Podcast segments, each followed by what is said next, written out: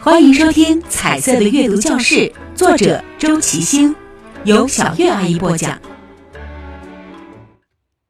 第七集，照例每周那节阅读课，孩子们问你：这节阅读课阿姨会送书来看吗？惦记着书的孩子，也惦记着上次阅读课的美妙。还没上课，男孩子们早就跑到外面撒欢儿去了。你带上 W 和 Y 同学一起去了阅读城，因为流感，阅读城这些天一直不开放。班上要看书，只能自己去借回教室里看。你们一共挑了四十本图画书，两个小家伙哼哧哼哧当起了搬书的小蚂蚁。回到教室，看着这么多书突然出现在眼前，孩子们哇哇直叫。待他们坐定。你开始一本本介绍这些美丽的书。永远永远爱你是宫西达也的另外一本关于恐龙的书，一点儿都不可怕，相反很温馨。小黑鱼如何带着伙伴们变得更强大，赶走凶猛的大鱼呢？黑兔和白兔是你最喜欢的一本非常美的书。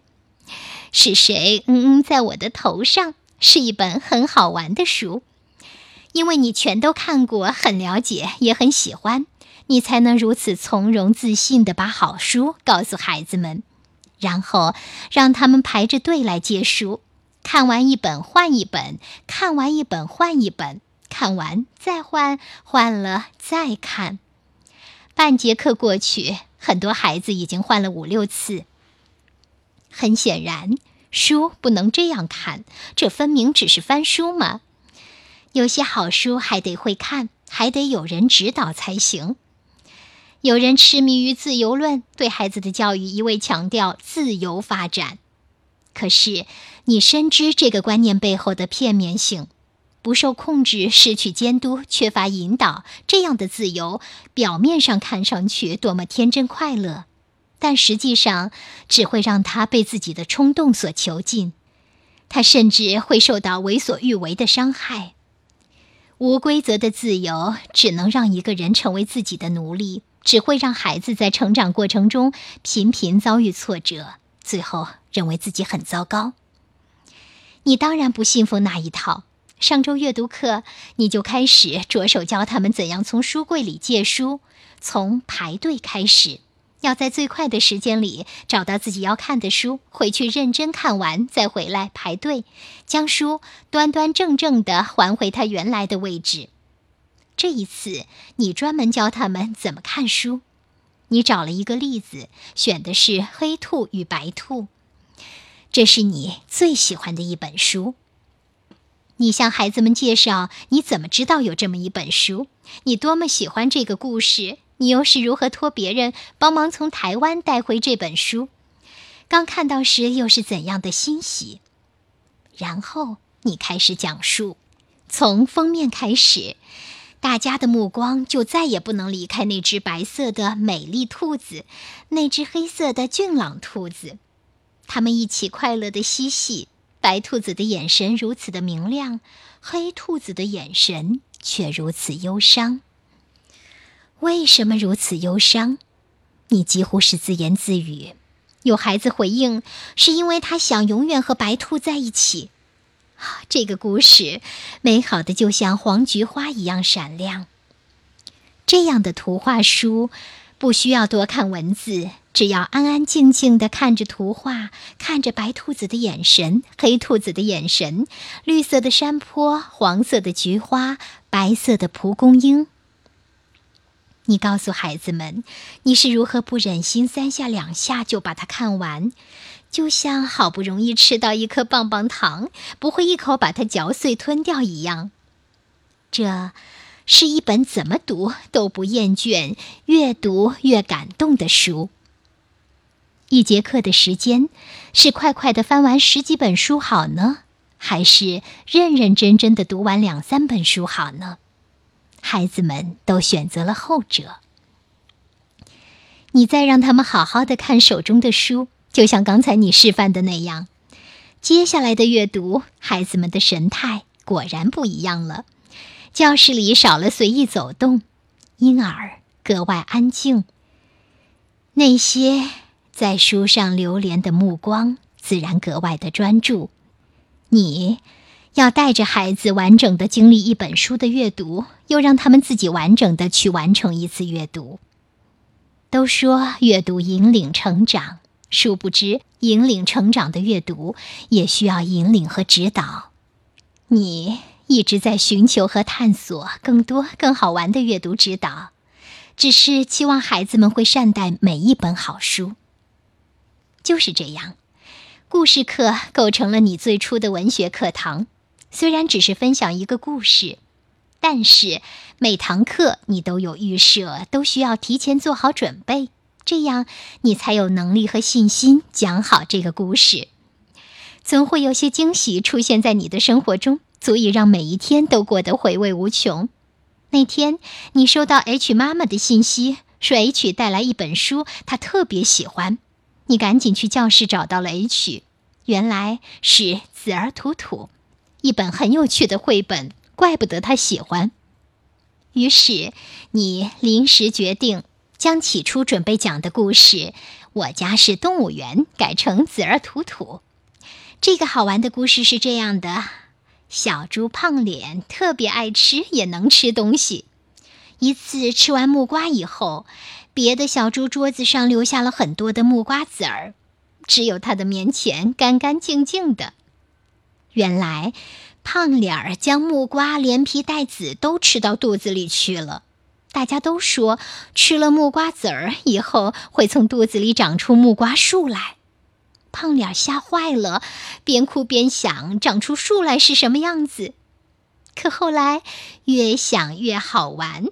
胖脸想，长出树来其实也是挺不错的事情。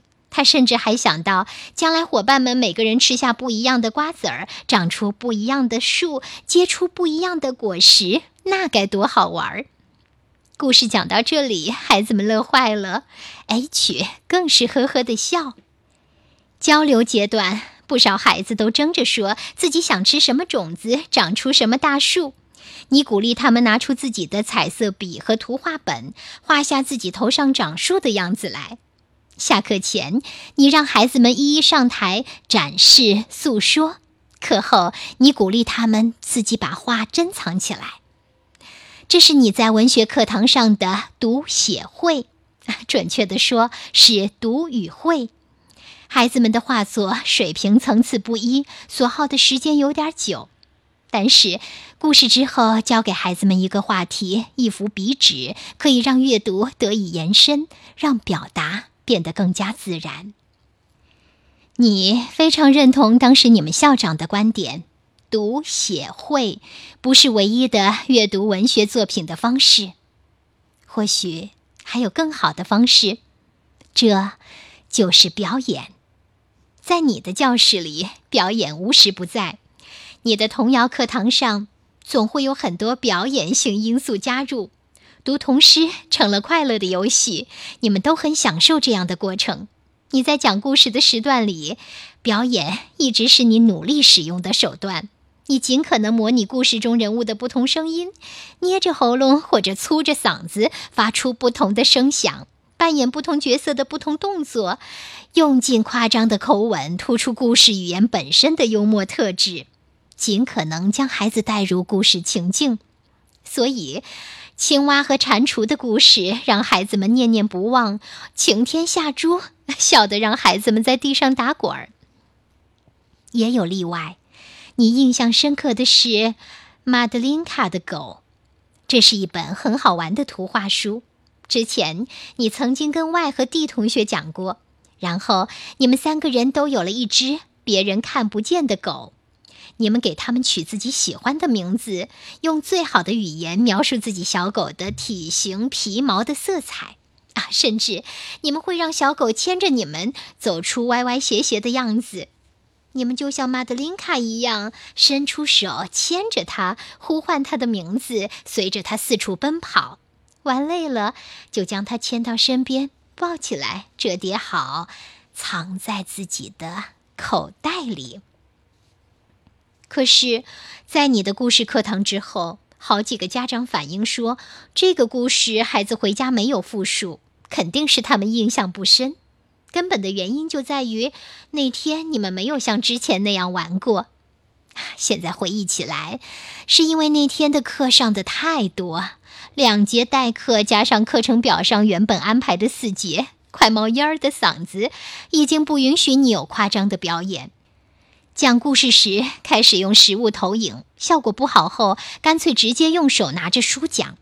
书上设置的一些小小机关虽然很有趣，可是，在一个大的场合里，无法让每个孩子看清楚，这样也大大影响了故事的效果。